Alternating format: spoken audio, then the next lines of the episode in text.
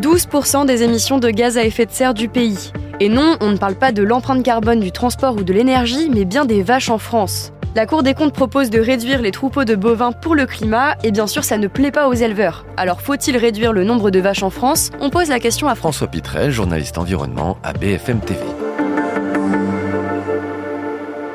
Alors la Cour des comptes, déjà, euh, c'est une juridiction qui évalue les dépenses de l'État. Ils ont évalué les aides qui sont données aux éleveurs bovins pour évaluer leur efficacité. Ce qu'ils en ont sorti, c'est que d'une part, le bilan climatique de l'élevage euh, bovin, il est défavorable. Et donc la mesure la plus efficace, si on veut baisser nos gaz à effet de serre rapidement, eh ben c'est tout simplement de baisser le nombre de vaches dans notre pays. C'est ce qui pourrait être le plus rapide à mettre en œuvre. Et puis la deuxième chose, c'est que les aides qui sont données aux agriculteurs, aux éleveurs. Elles ne devraient pas être seulement fléchées en fonction de la taille de l'exploitation, du nombre de vaches ou de la précarité économique d'une exploitation, mais aussi sur les bénéfices environnementaux qu'elles pourraient rendre. Donc il y a des façons d'élever des vaches peut-être plus durables, plus respectueuses de l'environnement et c'est ça que les aides devraient plus subventionner et donc ça, ça fait râler un peu les agriculteurs. Mais pourquoi les vaches polluent autant? Alors parce que les vaches, quand elles digèrent, elles émettent du méthane. Le méthane, c'est un gaz à effet de serre extrêmement puissant, beaucoup plus que le dioxyde de carbone que le CO2. Et donc, quand euh, on émet du méthane dans des quantités aussi importantes, le climat se réchauffe. Et comme les vaches, c'est 12% des gaz à effet de serre pour la France, ça fait partie des secteurs qui doivent absolument évoluer parce que on doit diminuer, baisser de plus de la moitié nos gaz à effet de serre d'ici 2030. Et donc, forcément, ça fait partie des secteurs qui sont concernés. Alors, ce rapport n'a pas du tout plu aux éleveurs. Pourquoi? Bah Parce que la baisse du nombre de vaches en France, c'est déjà le cas. On a perdu euh, plus d'un million de vaches euh, en une dizaine d'années et les Français mangent déjà moins de viande un peu plus chaque année. C'est-à-dire que voilà, euh, on est un peu plus végétarien, on est un peu moins accro au burger malgré tout. Donc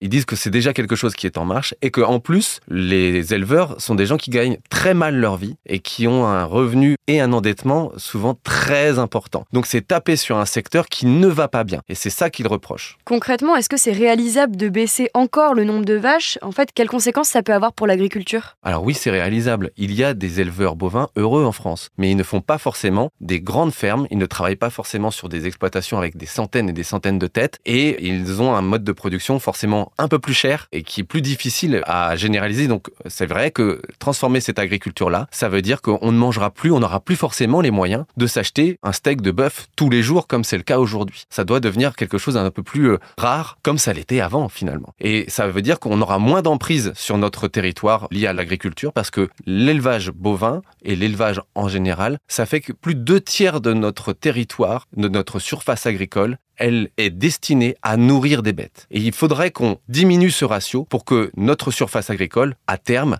elle nourrisse plus des humains directement plutôt que des vaches plus des humains.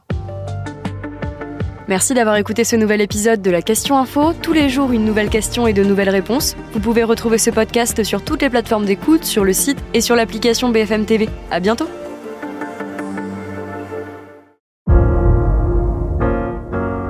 Vous avez aimé écouter la Question Info?